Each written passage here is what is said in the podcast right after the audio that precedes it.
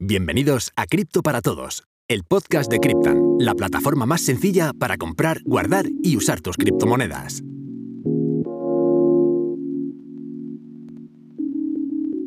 Hola, muy buenas, bienvenidos a un nuevo episodio de Cripto para Todos, ya sabes, el podcast de Cryptan en el que un servidor, Álvaro Cobarro, trata de darte algo de valor en una pildorita de unos 10-15 minutos. En el episodio de hoy vamos a hablar de ventajas y de inconvenientes que tiene Bitcoin. Porque es importante, como hicimos en otro episodio con lo de las mentiras, también ver las cosas con perspectivas. No todo en Bitcoin es maravilloso y por supuesto no todo en Bitcoin es malo. Vamos a empezar por lo que más nos gusta hablar, por las ventajas.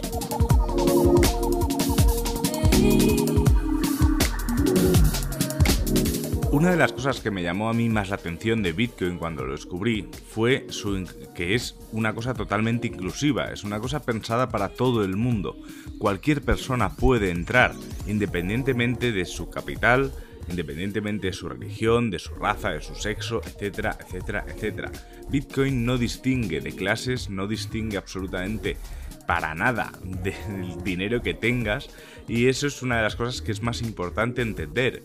La gente tiende a darle mucha importancia a personajes como, yo que sé, Elon Musk, cuando realmente a Bitcoin le da igual si es Elon Musk el que está comprando o si es Paquito el pescadero. Es muy sencillo. Aquí hay una cosa que tienes que tener en cuenta que es que Bitcoin al no tener Em, dueños, por así decirlo, es que es igual de importante el nodo que puedas tener tú en tu casa con una Raspberry y poco más que una granja minera. ¿Por qué? Porque todos somos parte de la red y todos hacemos Bitcoin. Y si nos centramos en la inclusividad, a mí lo que más me puede gustar de la inclusividad es que en zonas en las que la gente no está bancarizada, como puede ser África, como puede ser gran parte de Latinoamérica y muchísima parte de Asia, Bitcoin lo que permite es que toda esa gente entre dentro de un sistema económico que antes le excluía. Eso hace que nosotros podamos trabajar con gente de cualquier parte del mundo, pagarle de una forma justa y eso hace también que se incluyan dentro de la economía global a muchos agentes que antes no estaban incluidos. Eso solo puede ser positivo para el mundo y para todos nosotros. Así que el que no vea esa parte de Bitcoin es que no está entendiendo absolutamente nada. Otra de las ventajas es que está descentralizado. Y esto, vamos a ver, vamos a hacer una pequeña pausa. ¿Qué significa estar descentralizado? Descentralizado es cuando estamos hablando de algo que no tiene un punto de ataque, es decir, ahora mismo si nosotros quisiésemos eh, apagar Facebook, lo que tendríamos que hacer sería pues derrumbar ¿no? la sala de servidores que tenga Facebook. Es un punto de ataque. Si los gobiernos quisiesen cerrar Facebook, tendrían que atacar Facebook. Punto. Ya está. Con Bitcoin no, no pasa eso. Con Bitcoin estamos hablando de que Bitcoin funciona porque es una red totalmente descentralizada, en el, sentido en el que hay nodos en todas partes del mundo, en el sentido que hay mineros en todas partes del mundo que encima trabajan de forma anónima eh, con, con VPNs para no ser localizables.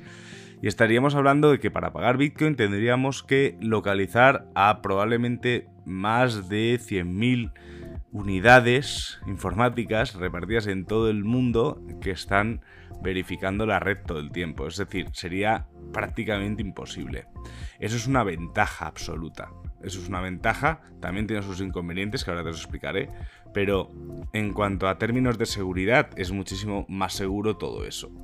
También hablamos de descentralización, se puede aplicar a otros campos, ¿no? En el, por ejemplo, cuando estamos hablando de cuando llegan unas elecciones, ¿no? y salen las típicas encuestas, esas encuestas siempre las hace la misma empresa. Esa empresa en teoría tiene que ser una empresa confiable, pero esa empresa la paga un Estado, la paga un gobierno y siempre va a haber sombras ¿no? de sospecha en el que si sale más favorecido un partido u otro es el otro el que está presionando al que hace la encuesta. Eso se podría solucionar directamente con, con sistemas descentralizados, en el cual no hubiese solo un ente que, que estuviese haciendo la encuesta, sino que la encuesta se autorrealizase. Es una cosa un poco abstracta, pero al final, si pensamos, hay muchas partes de nuestra vida que si se descentralizaran, si no estuviesen, si no, tuvimos, si, no tuviésemos que ir solo a un punto, si no tuviésemos que elegir solo a X empresas, la cosa funcionaría bastante mejor y sería muchísimo más justo, sobre todo para el consumidor o el usuario, que es lo que somos nosotros. Las desventajas de la descentralización, y eso es algo que creo que tienes que tener muy en cuenta cuando veas una noticia que X empresa va a hacer una blockchain de no sé qué para unas cuantas cosas de no sé cuántos, es que la descentralización no es buena para, una, para un uso privado, es decir, si algo realmente es descentralizado, para hacer una actualización tienes que poner de acuerdo a más del 51% de la red para efectuar esa actualización. Por eso Bitcoin también va más lento, porque se van haciendo propuestas de desarrollo que se tienen que aprobar por la mayoría del consenso. Si ahora tú tienes una empresa que decides utilizar una blockchain y la quieres hacer pública, para tú actualizar un sistema informático de tu empresa o para actualizar unas condiciones en los contratos de tu empresa, tendrías que poner de acuerdo a más de eh, la mitad de, los nodos participantes en la red de tu empresa. Por eso no es que sea eficiente en ese campo. Otra cosa son las blockchains privadas que se pusieron muy de moda, sobre todo en 2017, y que ahora gente pues como Alastre y compañía pues siguen, siguen apostando por ello. Y yo te diré que esto es una opinión mía. Para eso eh, hace una base de datos, porque lo que, te estás, lo que estás haciendo es hacer una base de datos igual, pero muchísimo más cara porque al final, por ejemplo, siempre se me viene a la cabeza un ejemplo que surgió en 2017 de los pollos hormonados de Carrefour. Carrefour era el que emitía el dato, el que verificaba el dato y el que mostraba el dato al consumidor. Por lo tanto, ¿para qué necesitas una blockchain para eso? No lo necesitas. Es mucho más eficaz pues, un QR que te lleve a una base de datos de información. Es importante, yo creo que en este mundillo, separar la paja de, todo esto, porque es que hay mucho, hay mucho humo y hay que ir con muchísimo cuidado. Cryptan, la forma más fácil de empezar en el mundo de las criptomonedas. Otra de las ventajas de Bitcoin es que no es censurable. ¿Qué quiere decir esto? Bitcoin no es censurable porque nadie te puede prohibir hacer una operación en Bitcoin. Los gobiernos te pueden prohibir operar con X empresas, es decir, te pueden decir, ala, pues te prohíbo operar con Binance. Ahí sí, ahí no vas a poder, operar con Binance, pero no te quedes ahí. Binance no es Bitcoin. Binance es una empresa que funciona con Bitcoin. Cryptan es una empresa que funciona con Bitcoin. Pero tú puedes siempre hacer operaciones con Bitcoin independientemente de que hayan prohibido en algún momento o puedan prohibir en algún momento hacer alguna operación. Eso significa que nadie te puede censurar a, a ti hacer uso de la red de Bitcoin. Solo necesitas un ordenador, un móvil, conexión a internet o conexión a satélite en algunos casos y tener un nodo en el caso de que, que, quieras hacerlo así. O si no es con un nodo, simplemente con una wallet directamente puedes operar sin depender de terceros, que es el kit de la cuestión de aquí del amigo Bitcoin. Y por supuesto, el que no sea censurable hace que nadie pueda cerrar Bitcoin. Mientras haya dos nodos activos, Bitcoin va a seguir funcionando. Para cerrar Bitcoin, ¿qué se podría hacer? Apagar Internet. Si se apagase Internet en todo el mundo, Bitcoin dejaría de funcionar. Pero si se apagase Internet en todo el mundo, ¿crees que el, el problema principal de todos nosotros sería que Bitcoin dejase de funcionar? Piénsalo porque yo creo que se me ocurren una lista infinitas de problemas más graves que, ocurrirían si internet, si internet apagase para cerrar Bitcoin. Una de las mayores ventajas de Bitcoin es que es escaso. Bitcoin está programado para que solo haya 21 millones de Bitcoins en circulación. ¿Esto qué quiere decir? Que al, contrario que los euros o que los dólares que van imprimiendo aquí sin ton ni son, Bitcoin está limitado y tiene una emisión controlada de bitcoins. Cada 10 minutos van apareciendo 6,5 bitcoins. Eso es ahora. Dentro de unos 3 años y medio, 4 años aproximadamente, se produce lo que se llama el halving, que es que mediante cómo está configurado el protocolo de Bitcoin, se reduce esa emisión de bitcoins a la mitad. Es decir, que dentro de tal, de ese tiempo pasarán 3, pues, serán 3,25 bitcoins aproximadamente para el... Bueno, te lo estoy diciendo mal. Antes eran... Ahora creo que son 12,25, pues eran 3,15. Soy de letras, eso ya me iréis conociendo. Pero bueno, la cuestión es que cada 4 años aproximadamente, cada 210.000 bloques, que esos son 4 años, el, eh, pues se reduce la, recompensa a la mitad. Eso hace que el último Bitcoin se termine de minar en 2140. Hay Bitcoin para rato, no te preocupes. Pero una cosa que sí que es curiosa, se han pensado en 21 millones de bitcoins. Eh, a lo largo de la historia, sobre todo al principio, se han perdido muchísimos. Se calcula aproximadamente que entre 3 y 5 millones de bitcoins están ya perdidos en el limbo. Eso hace que sea aún más escaso, incluso dentro de la comunidad, cuando alguien pierde una, una wallet, si hay confianza, obviamente, y no tiene mucho dinero, porque no se trata de hacer sangre en la herida, lo que se le dice es que gracias por su regalo, porque directamente lo que está haciendo es aún más escaso Bitcoin. Hay un cálculo que a mí me gusta hacer, que es que si imagínate que no se hubiesen perdido y que, que, y que efectivamente hubiese 21 millones de Bitcoin nada más, que ya estuviesen minados y disponibles para todo el mundo. Solo en España somos 45, 46 millones de habitantes, es decir, que no salimos a un Bitcoin por cabeza. Imagínate si lo intentamos repartir por toda parte, por todo el globo terráqueo, ¿no? Que todo el mundo quisiese tener un Bitcoin, sería imposible. Por eso se dice que intentar acumular un Bitcoin ahora que se puede es probablemente una de las mejores estrategias para tu jubilación que puede existir. Ojo, esto tiene que seguir existiendo Bitcoin cuando te jubiles, eso eso por, eso por supuesto. Pero, eh, claro, Bitcoin es divisible, o sea, no te preocupes, tú puedes tener 10 euros de Bitcoin, puedes tener un euro de Bitcoin, incluso puedes tener menos de un céntimo de Bitcoin si quieres. O sea, en ese sentido no te preocupes. Pero lo que está claro es que la gente que pueda tener al menos un Bitcoin es es miembro de un club mundial de máximo 21 millones de personas.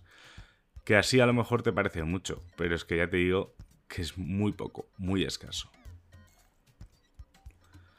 Hablemos también de los inconvenientes de Bitcoin. Para mí el mayor inconveniente es la escalabilidad. Bitcoin no escala.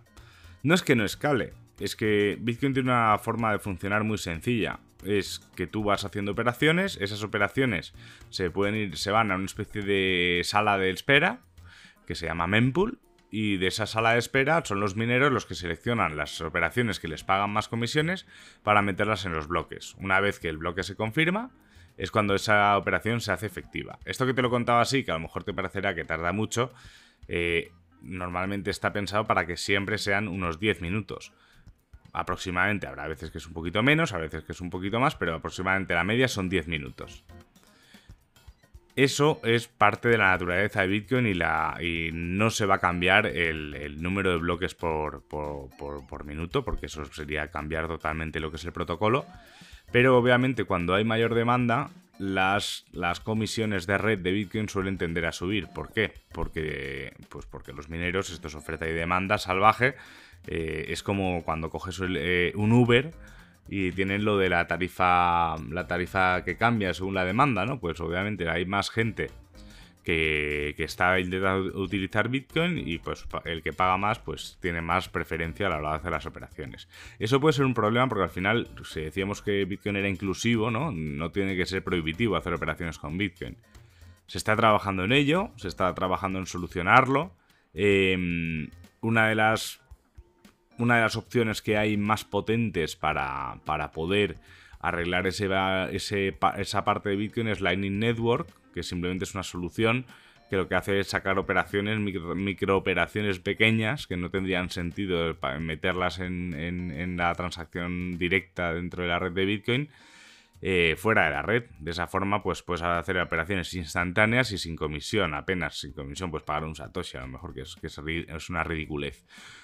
Eso, pues hay gente que le gusta, gente que no. La mayoría de gente que entiende Bitcoin le parece una solución súper súper potente porque realmente solo se pagan dos comisiones de red potentes, que es la de la apertura de los canales. Pero veo que me estoy metiendo en un fregado y ya hablaremos, vamos a dedicar un episodio a la Network más adelante porque es importante que lo entiendas bien. Lo que quería decirte aquí es que sí que hay opciones para que Bitcoin escale ¿no? que, y que no sean las que proponen otros proyectos de, eh, de hacer bloques más grandes, que eso perjudicaría muchísimo la descentralización de la red, que para mí es la razón por la que no sea censurable, así que esa opción la descartamos. Y luego hay otro, tipo de forma de trabajar, como la blockchain de Cardano o alguna de estas, que directamente yo lo que dudo es que sean tan seguras como Bitcoin, ¿vale? Ya hablaremos también de protocolos de consenso en otro, en otro episodio. Por supuesto, un inconveniente es que tiene un alto consumo energético. Esto yo lo he hablado muchísimo en Tuning to the Blog, alguna vez lo hemos comentado aquí también en Cripto para Todos, que es que realmente el consumo energético de Bitcoin es alto porque es seguro. O sea, cuanto más hash, que es cuanto más difícil es minar Bitcoin, que es cuando se hacen las operaciones, más seguro es porque se necesita más poder de cómputo para, operarlo. Eh, en este caso, obviamente, la minería eh, tiene una tendencia muy fuerte hacia la, hacia la energía sostenible. Pero aquí es como todo, si tú crees que te da valor Bitcoin por utilizarlo, pues te va a parecer que el precio de energía que se está pagando es normal o está bien. Y si a ti te parece esto una filfa, pues obviamente eh, te va a parecer carísima aunque no gastase nada. Eh, a partir de aquí ya cada uno que se monte sus historias. Lo hablábamos en el, de, en, el, en el podcast de, de, verdades y mentiras sobre Bitcoin, que ahí te pongo varios ejemplos y te animo, y te animo a escucharlo. Y otra de las cosas que sí que es cierto, que es bastante complicado de utilizar, eso sí que es un inconveniente potente, porque realmente utilizar Bitcoin al 100%, es decir, tener tus propias claves, tener tus propias wallets, eh, mm, eh, wallets multifirma, que si Lightning, que si Whirlpool, que si bla bla bla, bla bla bla, bla, es complicado. Yo, sinceramente, te animo a poco a poco ir leyendo, aprendiendo y experimentando, porque eh, yo creo que el mundo utópico es que todo el mundo utilizase Bitcoin de forma total, ¿no?